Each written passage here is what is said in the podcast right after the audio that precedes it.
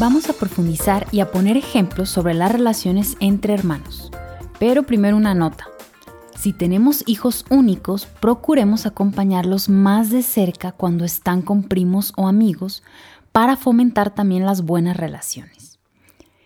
Tener hermanos es el escenario perfecto para practicar los vínculos que se darán fuera de casa y a futuro.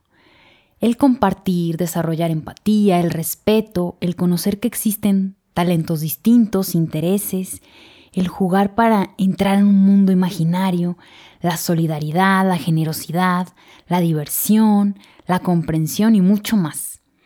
Sin embargo, el escenario lo pone inconscientemente mamá, ya que es la figura principal de apego en la mayoría de los casos, y como venimos de escenarios donde hubo o lejanía entre hermanos o rivalidad, no sabemos cómo construir un buen escenario para que sea de mucho aprendizaje y mayormente exista la armonía.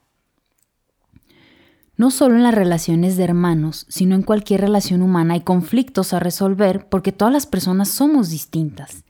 En la infancia es donde tempranamente y practicando los pudimos haber aprendido a resolver asertivamente. Por lo que siempre va conflictos entre hermanos, pero cada que acontece uno es una gran oportunidad para sembrar en ellos buenos principios, siempre y cuando tengamos calma, paciencia y un buen conocimiento de nuestra propia historia. Uno de los errores comunes es hacer de juez, ordenar lo que se debe hacer con tono molesto y resolver el problema por ellos. Claro que cuando son muy pequeños y no pueden resolverlo, habrá que dar ideas, opciones o sugerencias y conforme pasa el tiempo, solo con preguntar, ¿qué se les ocurre que puedan hacer? Ellos lo van a ir resolviendo después de negociar, proponiendo con su gran creatividad. A veces no lo lograrán resolver. Habrá que validar, nombrar y acompañar la frustración o el enojo. Nuestra presencia en calma puede apaciguar la tormenta. Otro ejemplo. Quieren el mismo juguete y pelean por él. El adulto puede llegar en calma, con voz tranquilizadora y preguntar qué sucede. Una vez que explican el motivo de la riña, volver a preguntar qué se les ocurre que puedan hacer. Si todavía no se les ocurre nada, podemos dar ideas. ¿Qué tal si toman turnos? ¿O qué te parece si tú tomas ese otro juguete que es parecido y juntos pueden hacer una exploración por el bosque y luego intercambian y hacen una exploración a la luna. Si siguen sin acordar, podemos decir, si se logran poner de acuerdo, podrán seguir jugando y juntos divertirse en compañía. Sigamos ejemplificando.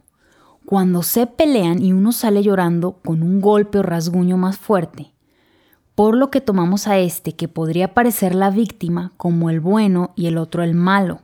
Sin embargo, una pelea siempre es de dos y cada uno tiene su responsabilidad en el asunto, por lo que tampoco debemos tomar partido por la víctima y regañar o castigar al otro.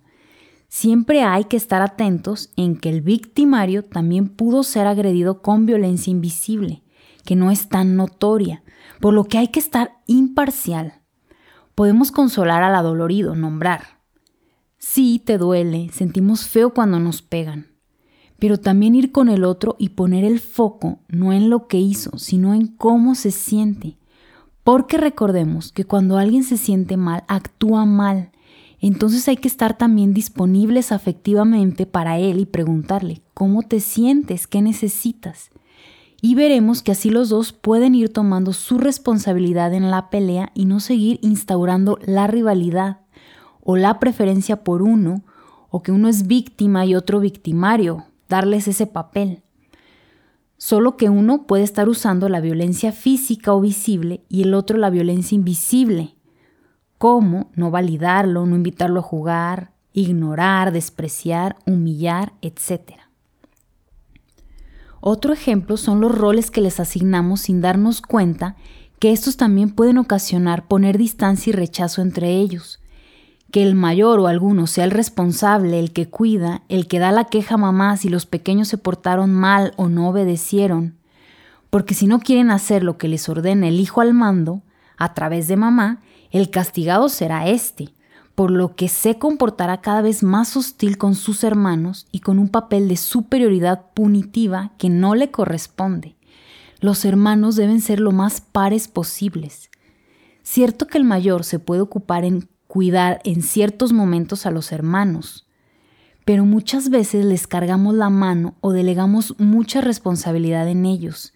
¿Y cuántos de nosotros tuvimos más rol de papá o mamá que de niños jugando despreocupadamente con nuestros hermanos, perdiendo momentos maravillosos con ellos, o escondiéndonos del que estaba a cargo, haciendo alianzas contra él.